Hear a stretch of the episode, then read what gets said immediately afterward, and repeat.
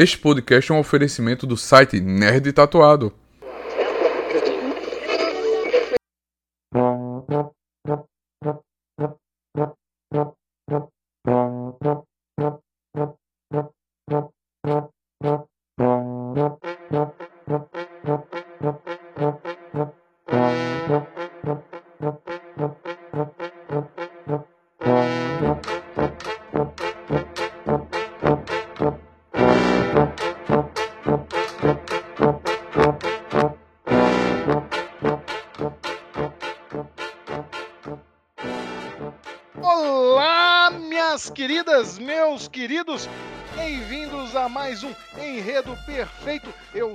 Rafael Assis, como sempre, pelo menos da última vez que eu conferi, eu ainda era Rafael Assis, e comigo está ele, majestoso, maravilhoso, meu amigo Edivaldo Ferreira. Como é que você está, meu querido?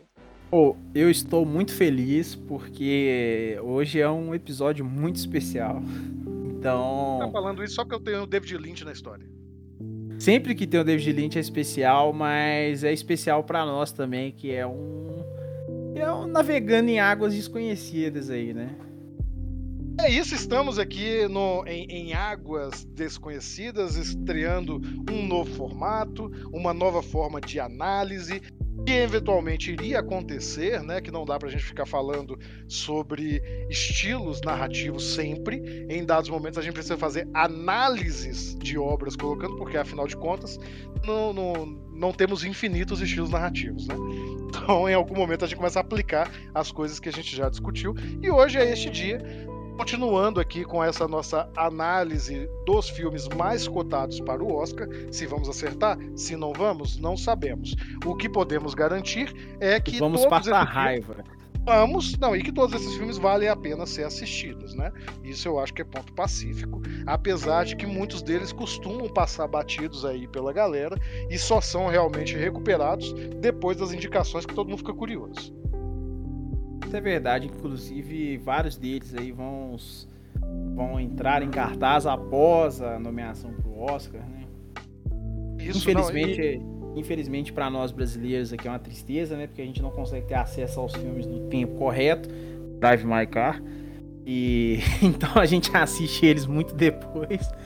E às vezes até depois da premiação, né? Que é um problema. Tipo assim, se o filme for bem cotado na premiação, aí a gente vai assistir o filme depois que passa o Oscar, tá ligado? A não ser que a gente tenha um bom pacote de VPN para poder assistir, mas como nenhum pacote de VPN nos patrocina, eu não vou citar nenhum aqui, nem o que eu uso para poder ver os filmes com antecedência. Para nós! Mas é isso, Edivaldo. O nosso público é garboso, é inteligente, sempre lê aqui os títulos. Eu tenho certeza que já sabe de qual filmes vamos falar, mas se porventura alguém deixou aí a reprodução automática seu reprodutor de podcast ativa e caiu aqui do nada, conte para essa pessoa quais são os filmes que nós vamos analisar narrativamente no dia de hoje. Ou então, estrelando essa necessidade que temos aqui de cobrir vários filmes em um, um espaço de tempo que seja confortável para a janela do Oscar, né? Hoje vamos falar de gigantes, de gigantes da indústria, de homens que através da sua visão nos entregam maravilhas. Hoje iremos falar dos grandes Steven Spielberg e o Alejandro Gonzalez Inharrito através do The Fablesman e do Bardo. Olha, não sei realmente se são assim tão grandes. O Inharrito, pelo que eu verifiquei aqui, tem 1,84m, que eu considero grande, mas o Spielberg tem só 1,72m. Então fica aí para cada um pensar o que é ser realmente um grande nome da indústria. Ha ha ha ha ha ha ha ha ha ha ha ha. Humor. Mas é isso, pessoal. Desculpem aqui pelo meu lapso de humor, mas hoje vamos fazer essa análise e vai ser um pouquinho diferente. Nós vamos começar aqui este bloco que já está correndo, né? Com esse chamado a assistir esses filmes. Então eu vou pedir que o Edivaldo faça aí uma breve leitura, as sinopses dos dois, apesar de que no caso do Bardo, eu acho que não vai adiantar muito. Então, Rafael, uma breve sinopse aqui do nosso é, mecanismo de pesquisas da internet aí, né? Que se quiser patrocinar a gente, a gente fala o nome. Ó, a sinopse de Bardo. Um renomado jornalista e documentarista mexicano volta para casa e passa por uma crise existencial enquanto lida com sua identidade, relacionamentos familiares e a loucura de suas memórias. Esse filme teve lançamento em 17 de novembro nos cinemas e, se eu não me engano, foi em 9 ou 8 de dezembro o lançamento na Netflix. Então ele é um original Netflix, já está disponível lá para que os senhores e as senhoras consigam assistir. The Fablesman, a sinopse também desse agregador aí de pesquisa. O jovem Sammy Fableman, Steven Spielberg, se apaixona por filmes depois que seus pais o levam para ver The Greatest Show on Earth, o grande show da Terra, o maior show da Terra. Armado com uma câmera, Sammy, Steven, começa a fazer seus próprios filmes em casa, para o deleite de sua mãe solidária. Isso aí, né, meu querido? E o Isso aí. The Fablesman, ele já tem lançamento comercial, ele está nos cinemas. Isso aí, sem previsão ainda de chegar ao streaming, mas assim, deve chegar.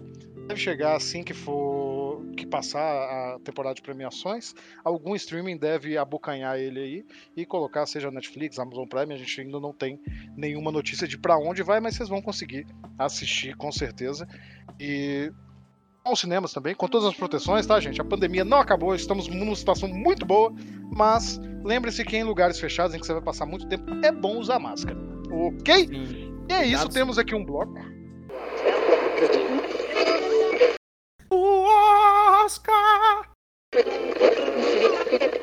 Olá, pessoas que tanto amamos. Estamos de volta para o segundo bloco, por dentro da narrativa.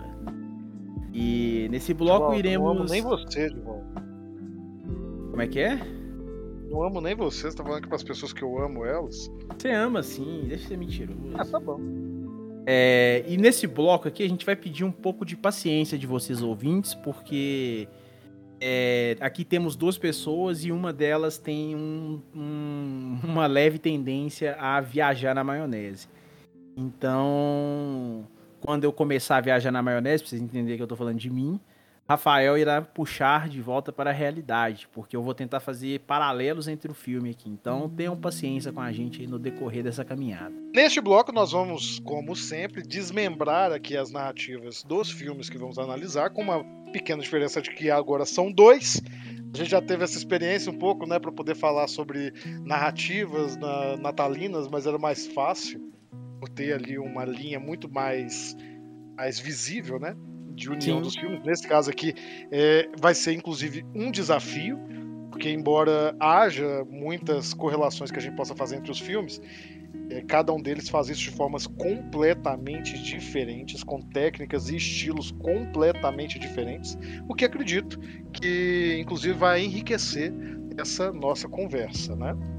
Puderam ver, né, na sinopse e no, em tudo que o Edivaldo já falou, The Fablesman ele vai acompanhar uma narrativa bastante familiar, singela, né, mostrando um cineasta descobrindo o seu amor pelo cinema desde a infância até o princípio da sua vida adulta e como esse cineasta vê a própria história, as escolhas que ele faz para apresentar essa história para o público. E por outro lado, Bardo vai se tratar de uma reflexão muito mais madura, né? no sentido de que ele não é uma biografia do- dos primeiros anos, né? já é uma biografia, uma- meio que um balanço geral de uma carreira, né? É um Sim. cineasta pensando sobre tudo que ele fez, sobre os traumas pessoais que ele carregou, né, na vida enquanto ele vivia essa outra vida que é a vida profissional, e usando isso como recurso narrativo para discutir questões muito profundas e muito amplas que às vezes escapam até a ele mesmo, né, uma vez que ele fez em sua carreira todas essas discussões. Então você tem aqui diferenças de recorte, diferenças de técnicas, mas que no fim servem ao mesmo propósito, que é uma autorreflexão. Aí, portanto, o que a gente começa a puxar muito rapidamente aqui da natureza, autobiografia, né? O- por uma coincidência bizarra, há poucas semanas nós falamos sobre a quase biografia, né, da, Mary. Barry. E aqui a gente tem a oportunidade de falar sobre duas autobiografias, que de muitas formas também são quase biografias, né? Porque quando você tem uma biografia de fato, uma pesquisa biográfica sobre alguém, é, é um olhar externo, né? É um olhar externo. E, e, na autobiografia é um olhar próprio que se coloca como externo, mas que faz escolhas próprias. Olha que coisa legal. Sim. Olha sim. que legal. Olha lá, olha aqui, olha lá. E assim, esse trabalho, essa tarefa hercúlea que temos aqui de fazer esses paralelos, né, que eu propus, é, eu acho que diz muito respeito a, a, como enxergamos as figuras, né? Eu acho que isso é traduzido muito bem através dos filmes. E o Spielberg sempre foi uma figura, uma figura reservada, da qual a gente nunca, a gente nunca captou muitas coisas a respeito dele como, como pessoa através da arte dele. E em, contra, em contraste com Inharito, que trazia e também, assim, não, não, não, não sabemos muito sobre uma vida privada dele, mas é uma pessoa que tinha certas críticas até essa questão desse cinema pipoca aí, né? Ele tava, eu acho que ele tava nesse grupo aí da galera que, que era contra o streaming, e o streaming ia matar o cinema. E olha aí, a Rita, a Netflix fazendo, proporcionando pra gente grandes momentos aí do cinema. E aí, cadê seu Deus agora? E esses paralelos assim são, são interessantes para perceber como eles se enxergam, né? Que nem você falou e eu acho interessante. É, como cada um deles, que são pessoas diferentes, são gerações diferentes, são cinemas diferentes, contextos diferentes, linguagem diferente.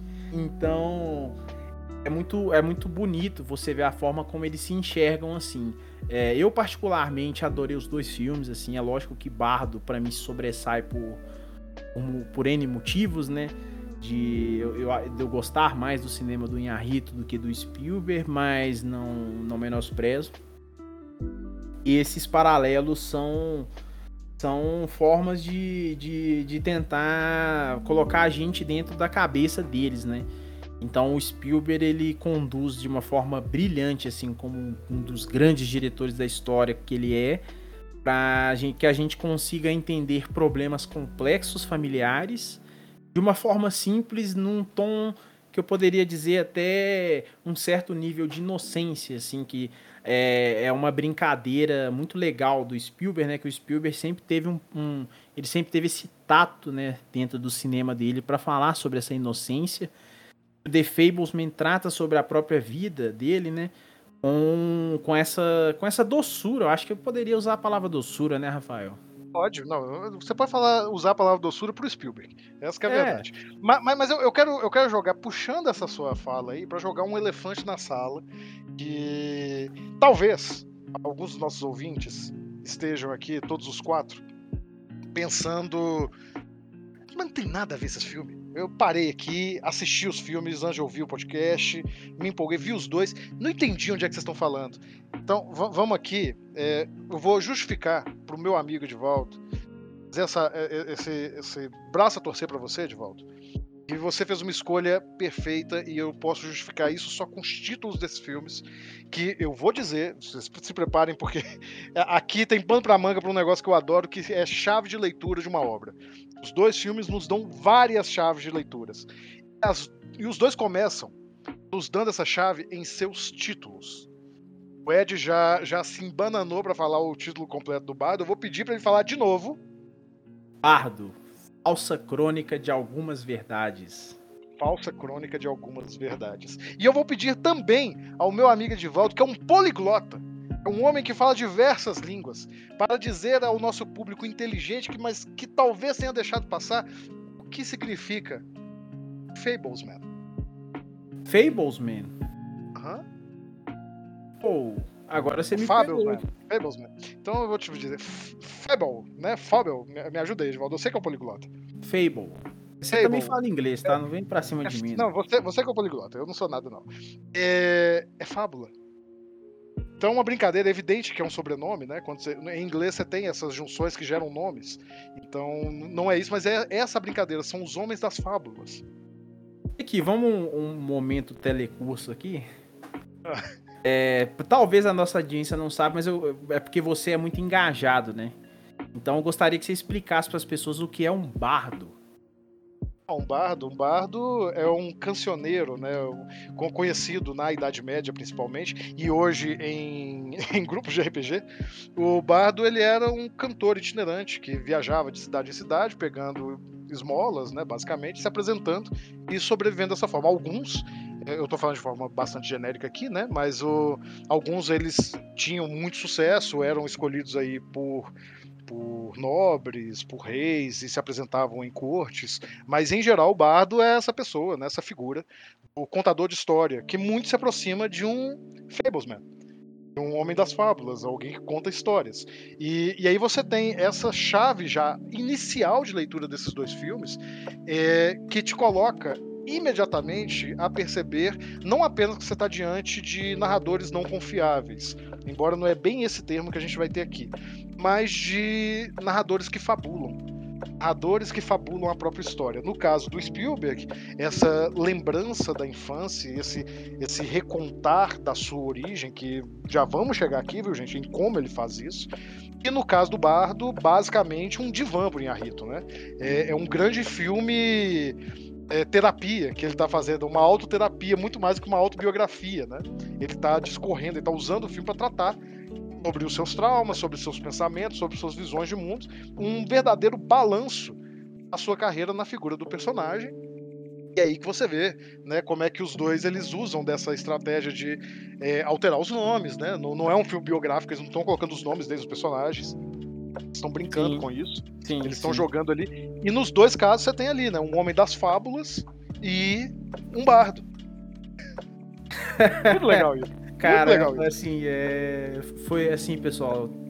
Talvez vocês não saibam, mas eu tenho um modus operandi muito de filha da mãe.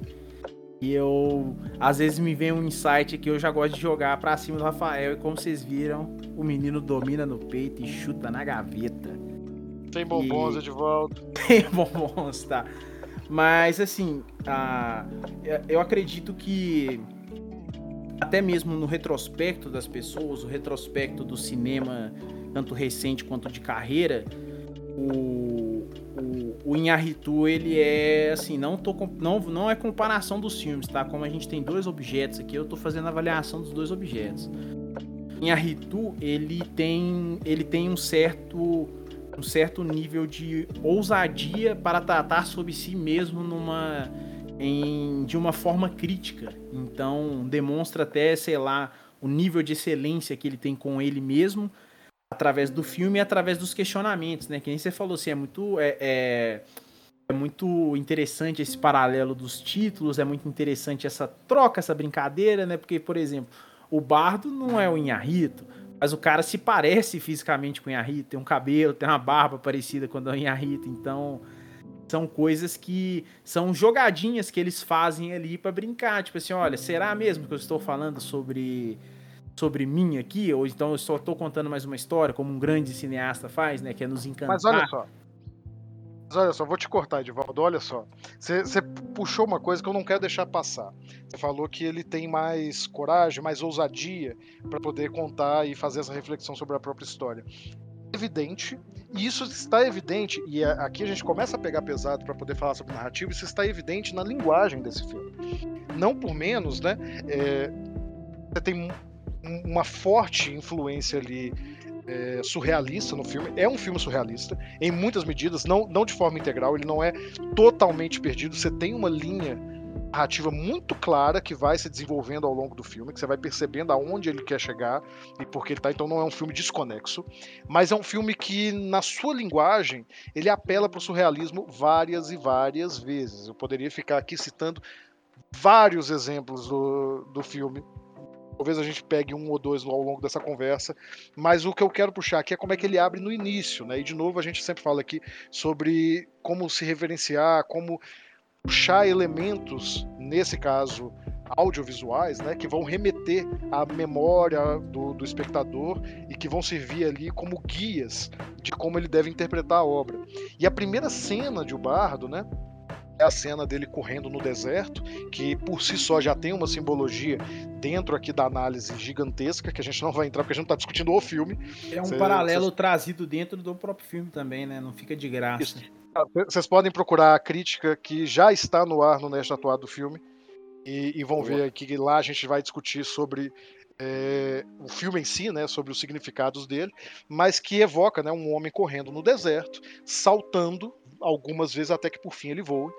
E todas as vezes você só vê a sombra desse homem, ele tá correndo, você tá com a câmera de cima, né?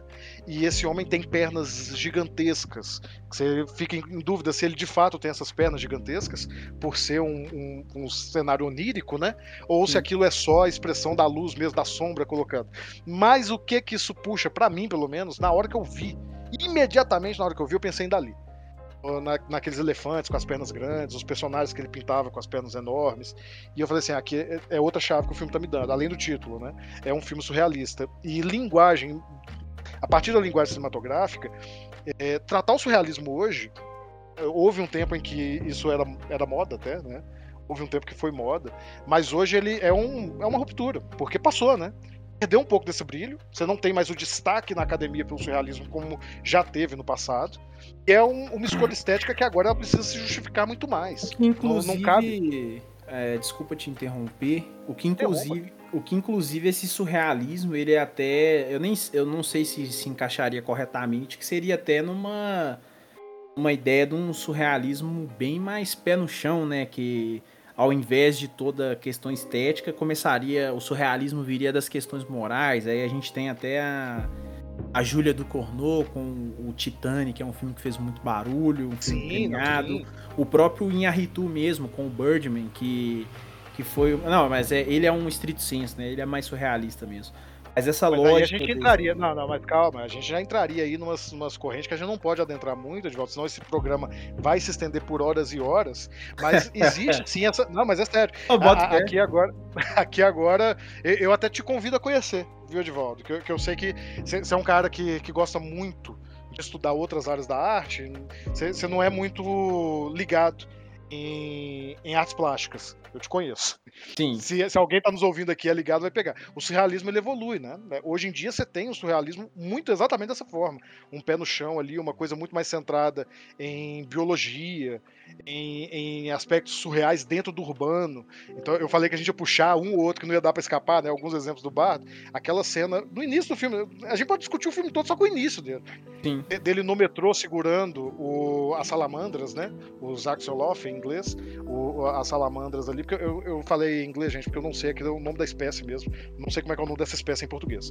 Mas que ele tá segurando ali, de repente o, o negócio tá alagado, enfim.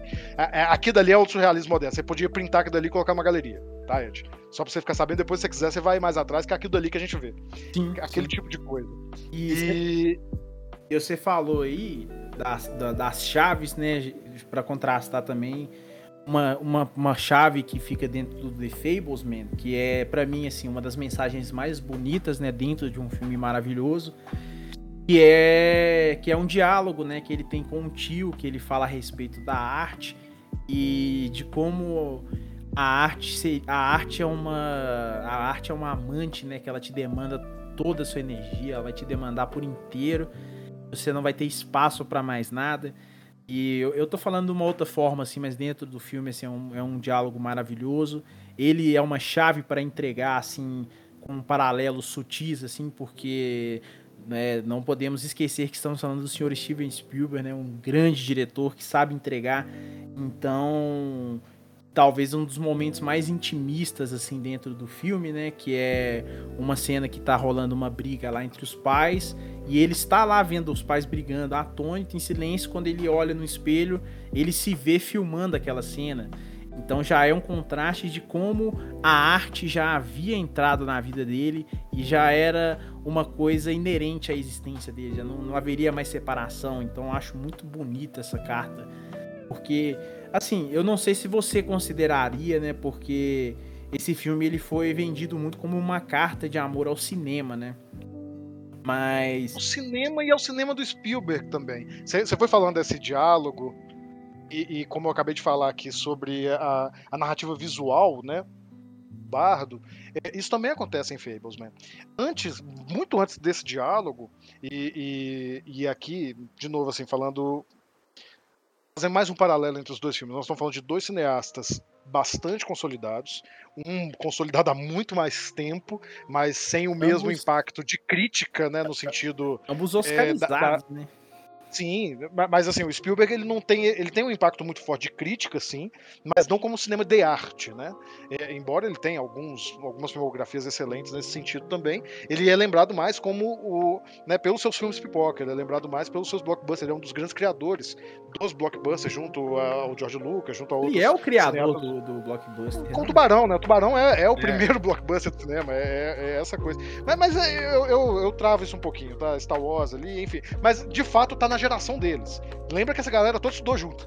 Sim, velho. Imagina, da minha faculdade. Imagina uma mesa é. de bar ali que tem o Coppola, tem o Scorsese, Exatamente. tem essa galera toda ali, o, o George Lucas, o Spielberg. Meu Deus, eu, como, assim, eu, como eu queria só uma, como eu queria só uma pipoquinha assim, ficar só comendo, observando esses caras trocar ideia. Pois é. Mas, mas o, o, que eu digo é assim: o, o, Spielberg faz uma carta de amor ao cinema, mas é o cinema dele. E, e, essa cena que você puxou aí da arte e tudo, ela já tá expressa no filme, um pouco antes, de novo, dando mais uma cena aqui do filme, né? Do, dos dois filmes, que é a cena da mãe dele dançando. Nossa, eles estão acampados. Linda, não, filmada é maravilhosa. É o Spielberg no, no melhor do, do, estilo dele. Mas, mas se você pegar. É, o Spielberg ele é conhecido pelos seus contraluz. É, é uma das marcas de assinatura que ele coloca em todos os filmes, que já virou até lugar batido. Se fosse um cineasta menor, as pessoas iam falar assim: ah, olha só, de novo, sendo Spielberg pode. E, e, sempre tem uma cena contra a luz. E até esse momento nesse filme, você tinha ali as cenas do cinema e tudo, mas não, você não tinha essa cena emblemática.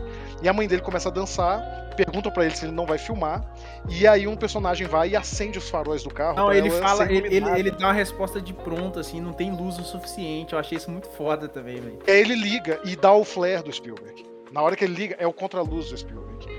E qualquer outro cineasta ali que não tivesse fazendo esse auto-tributo, né? Ia cortar aquilo muito rápido, mas ele fica. Ele dá sentido pra cena, porque aí a menina vem, tenta dançar na frente da mãe, e eles continuam olhando, porque estão hipnotizados por aquela cena. Sabe, eles estão vendo aquela cena, estão hipnotizados por ela, a gente tá vendo pela tela enquanto ele filma a gente está hipnotizado pela cena. Então é, é, um tributo ao fazer do cinema, é um tributo à forma que o Spielberg faz e é um tributo a todo, todo a, a, a, forma como o cinema era feito no momento que ele se apaixonou por aquela arte. E aí é uma coisa que, que eu acho também importante a gente pontuar. Que é, vamos lá, né? Acho que todo artista quer chegar nesse ponto ponto de você poder definir assinaturas. E o, o Inharitu e o Spielberg conseguem fazer isso. Você assiste esses dois filmes, você tem uma sensação nítida, óbvia, de quem é que está fazendo aquele filme. Isso é, é, muito marcante, não é fácil de se construir, não é uma coisa simples, mas quando o artista consegue encontrar aquilo que funciona, aí você que está nos ouvindo pode ser escritor, pode ser pintor, pode ser dançarino, pode ser o que for, sabe? O que for seu público ele vai te dizer qual é a sua marca. Isso é um diálogo construído entre público e o artista, porque também não adianta você fazer uma marca que é uma marca vazia. É aquilo que te inspira, é aquilo que te motiva, aquilo que está ali e que encontra essa interseção com aquilo que o público quer ver que é reconhecível, não, não apenas que quer ver, isso é, isso é importante. Às vezes o público quer ver baixaria, mas é na interseção, é na sutileza, na percepção do artista, aquilo que de verdade é indelével ao que ele produz. Temos um bloco, Só... amigo. Para, para, para, para, para, para, para tudo! Não temos um bloco ainda, né? Esquecemos uns detalhes importantes aqui, né, Rafael? Que é sobre a construção dos personagens. É, que a gente já tinha parado, voltamos aqui e assim, pô, mas a gente, a gente falou umas coisas legais, mas não, não discutiu o que a gente já apresentou para vocês em outros episódios, né? Uma coisa que a gente vem falando com o tempo é sobre como construir, apresentar seus personagens, criar uma, uma certa necessidade no espectador de acompanhar esses personagens, porque senão uma história não funciona, né? Sem esse vínculo criado, a história morre. E, e é muito curioso como é que as coisas que a gente já disse em outros episódios aparecem aqui. No caso de The Fablesman, né, você tem ali toda uma construção criada a partir da empatia com o protagonista. Embora, né, eu e o Edivaldo já conversamos aqui em off, é assim que a gente viu o filme, então a gente vai meio que se repetir na nossa conversa, mas para vocês é a primeira vez que estão ouvindo, é que o Spielberg ele trabalha né, com, situações que, embora tenham seu peso, não vamos tirar o peso, tem, tem algumas questões bem pesadas ali em Fablesman, na narrativa elas não são tratadas com esse peso. Elas estão ali realmente, ao que parece, a engajar o público a continuar acompanhando. E o filme nos dá uma chave maravilhosa para perceber isso depois. É, basicamente, né, quando começa a história, você acompanha a criança com um trauma relativo ao cinema. É, você tem, ela não, nunca é especificado né, quais são os problemas que essa criança de fato tem, que é o protagonista mas, mas se percebe ali que ele tem uma necessidade de controle, ele tem ali, ele se assustou ao ver a cena no cinema, então ele, ele criou ali um pequeno trauma e isso motivou a controlar o que ele via na tela, o que despertou nele a vontade de, de, dirigir, né? Você percebeu que e... pode ser também uma, uma brincadeira com, a, com os relatos que a gente tem do, dos irmãos Lumière lá, filmando o trem, que as pessoas se assustavam, é legal também. Eu não percebi, pensar, não, mas foi você que me falou. É legal de pensar assim, é, é um jogo ali com a própria. Com a, com a próprio surgimento, né? O próprio surgimento do cinema. Sim, senhor. Mas o, o, a construção narrativa ali é de apresentar um problema do protagonista, criar essa noção de que você quer proteger aquela criança e ver a superação dele, o que gera no espectador essa noção de se conectar com ele, né? Isso avança no filme. Você tem o próprio drama da família que ele está sofrendo, exemplificado maestralmente na cena que o Ed falou, dele se vendo no espelho filmando a briga de família. E você tem o, o problema que claramente hoje em dia a gente sabe que é um problema muito grave, tem aumentado, né? Ao momento que ele se muda de cidade e começa a sofrer com antissemitismo, com bullying, etc. E a forma como ele supera isso através né, de, de uma relação e como é que ele vai se pontuando ali e crescendo com pessoas. Então, essa, essa relação que o filme constrói de problemas que ele precisa enfrentar e da superação deles, né? É o que constrói o protagonista de uma maneira em que ele se relaciona e que engaja o público a acompanhar a história. Do ponto de vista do Inharita, ele faz uma estratégia completamente diferente. Ele joga ali um personagem que é um personagem poderoso, e aí, de novo, já falando carismático, inteligente, poderoso. A palavra que a gente usa em narrativa é poderoso. Poder não se refere apenas a físico ou, ou poder bélico. Ele é um cara que inspira na gente ele é foda. Ele é foda. Perdão aqui, gente, mas é isso. É, em resumo, é isso. Inspira que ele é foda. E, e, isso é expresso já numa das primeiras cenas também, né? Você tem várias cenas no início que vão colocar esse tom surrealista no filme, tudo isso, mas imediatamente você tem um ponto em que ele se coloca como superior a um personagem que, em tese, seria superior a ele. E que ele basicamente humilha o cara pelo cara ser um tapado, né? Não conhecer a história do país que ele mesmo está ali tentando governar. E, e ele essa é a banca do cara, isso vai acontecer outras vezes ao longo do filme. E a estratégia é o perfeito oposto, né? Você tem um personagem poderoso que vai se auto-refletir sobre as suas falhas, sobre as suas dores, sobre os seus traumas. Sim. Isso é muito legal e também gera esse engajamento, porque, como já dissemos em outros episódios, né? Não vou lembrar em qual não, mas a gente sempre bate nessa tecla. Apresentar um personagem poderoso também gera empatia. A gente gosta de quem no topo. A gente quer saber, não à toa que a gente, a gente, não tô falando da gente, eu, eu, Ed, nosso público, não, mas a gente como ser humano. A gente gosta de ver celebridade, a gente gosta de ver políticos, a gente gosta de ver, é, sabe? A gente gosta de ver as pessoas que estão no topo. Pessoas que não apenas estão no topo, mas sabem que estão no topo. E a gente também gosta de ver que eles são gente. Então é, um... essa é a construção fazendo merchan aí, se você ainda não ouviu, escute o nosso episódio de Blonde, que também fala muito sobre isso. Exatamente. E aí, Ed, você joga isso aqui onde você quiser, na metade do bloco, no começo do bloco. Eu não sei como é que vai estar, porque é o Ed que manda, tá? O poderoso deste podcast é o Edivaldo. Pãozinho okay? dos teclados. Nós vamos ter um, um, bloco agora? Agora pode ter um bloco? Agora temos um bloco. Agora temos um bloco, é isso aí. Vamos para o terceiro bloco. Fala galera nerd, aqui é o Faustino Neto, o Nerd Tatuado. Eu espero que vocês estejam gostando desse podcast. Entre nós, um novo podcast aqui na nossa casa. Você já conhecia o, o nosso site, o Nerd Tatuado? Somos um site, um Instagram, um canal de comunicação sobre cultura pop, nerd, geek e sobre tatuagem. Mas você sabe que para manter isso tudo aqui crescendo cada vez mais, a gente precisa do seu apoio, a gente precisa da sua ajuda. Você pode nos ajudar pelo Apoia-se, que é apoia-se barra nerd tatuado, ou você pode apoiar também pelo cartaz que é barra nerd tatuado, ou então fazer aquele velho Pix da Alegria que é contato arroba nerdtatuado.com.br ou nerdtatuado.gmail.com Faz um Pix e também você pode se tornar assinante também no nosso PicPay, que é picpay.me barra nerd tatuado. É só um real, você já ajuda o nosso canal. E chegamos finalmente ao fim de mais um episódio.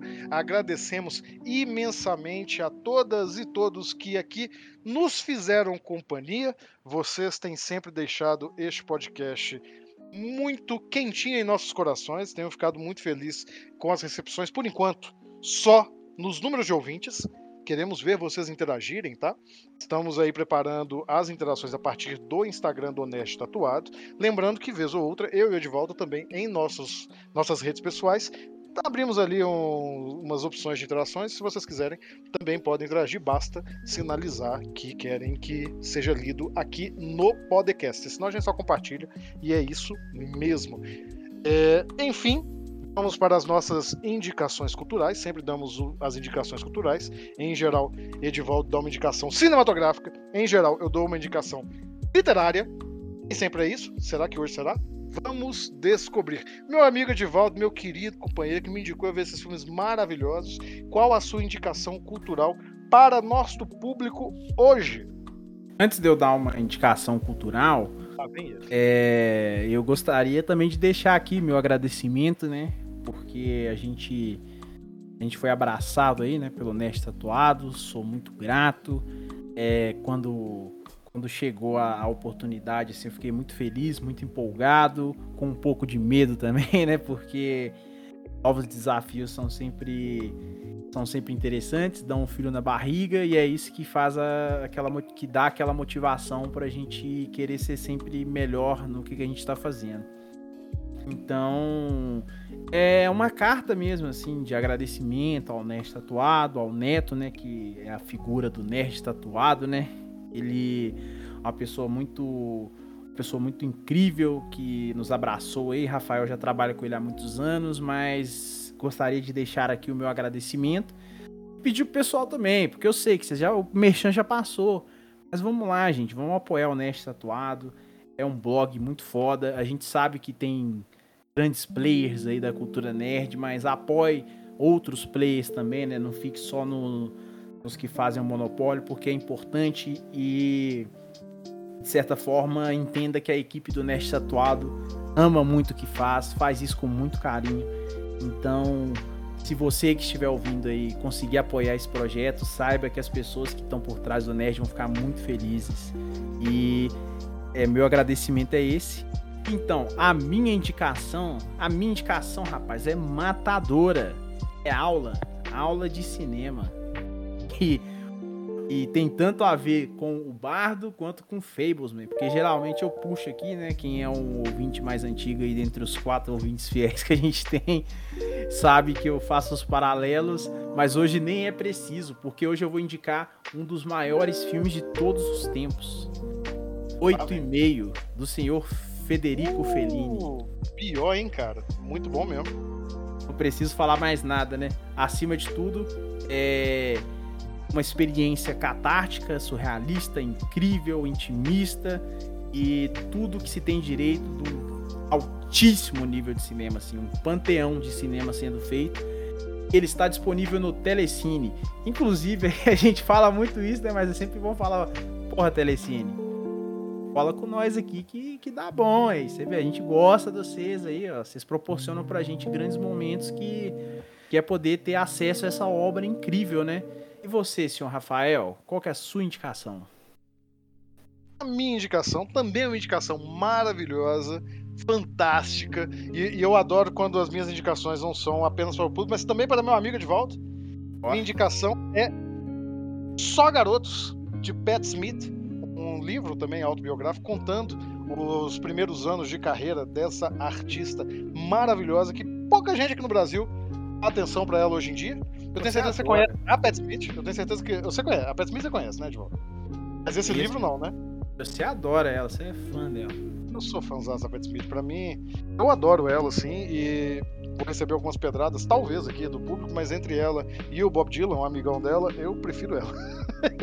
e esse, esse, esse, livro é muito bom, falando sério. O título dele, só para dar essa colocação, é, é, sobre ela, né? Quando ela era jovem e alternativa, assim, naquele cenário de música tradicional, ela tava com um namorado da época e, e tava no. Não, não, lembro onde exatamente, não era Times Square, não, mas ela tava no, numa região, tinha muitos turistas, e eles estavam ali todos alternativos, né? Com, andando como músicos mesmo se vestem. Até hoje, né? Ela se veste assim até hoje.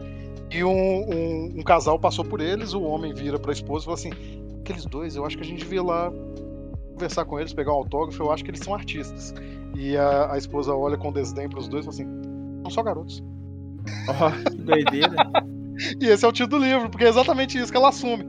Só garotos. Porque é, isso volta de novo em tudo que a gente tá falando, né? Sobre esse aspecto da arte, esse aspecto fabulador que remete à infância, remete à adolescência, remete a essa descoberta, está presente nos títulos, inclusive, dos dois filmes, né? Então essa é a minha indicação. Hoje, se puderem, façam a leitura de Só Garotos, é uma leitura engrandecedora para jovens artistas. Esse livro está disponível na Amazon. Está disponível na Amazon e você pode adquiri-lo pelos nossos links de afiliados que estarão no post do Nest Atuado. Yes! Yeah, baby! vou parar por aqui. Temos um programa, Edivaldo? Temos um maravilhoso programa. Então é isso. Muito obrigado a todas e todos que nos ouviram. Voltem aqui até que o Oscar saia. Tem episódios toda semana. Quando não tiver, a gente avisa se tem reprise, mas vamos tentar cobrir ao máximo os principais candidatos. Qual será o próximo ou os próximos filmes que falaremos? Surpresa, hein? Tchau, tchau, pessoal. Até semana que vem. Tchau, tchau.